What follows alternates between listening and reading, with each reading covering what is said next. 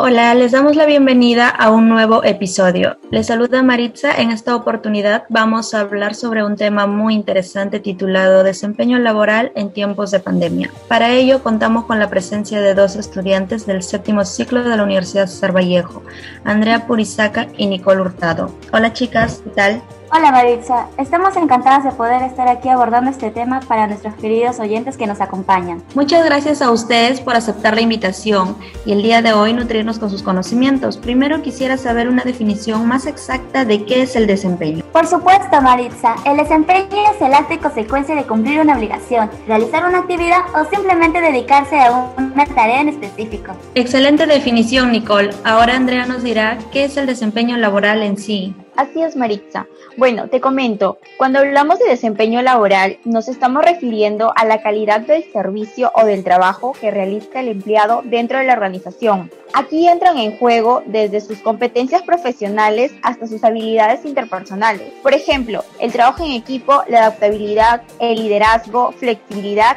entre otros, y que incide directamente en los resultados de la organización.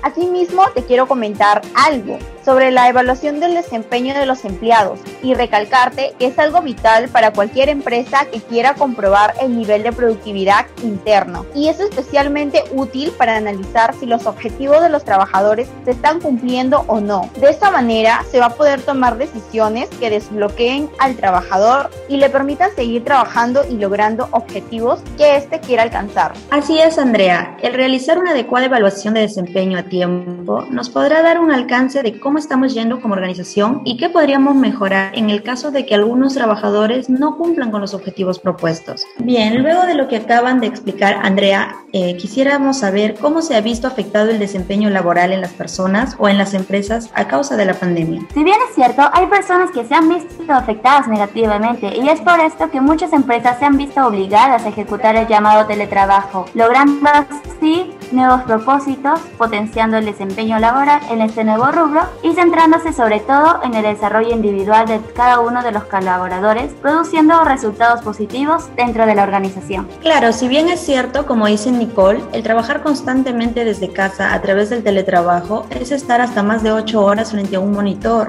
Esto puede llegar a ser muy cansado y generar que los trabajadores bajen el cumplimiento de sus objetivos.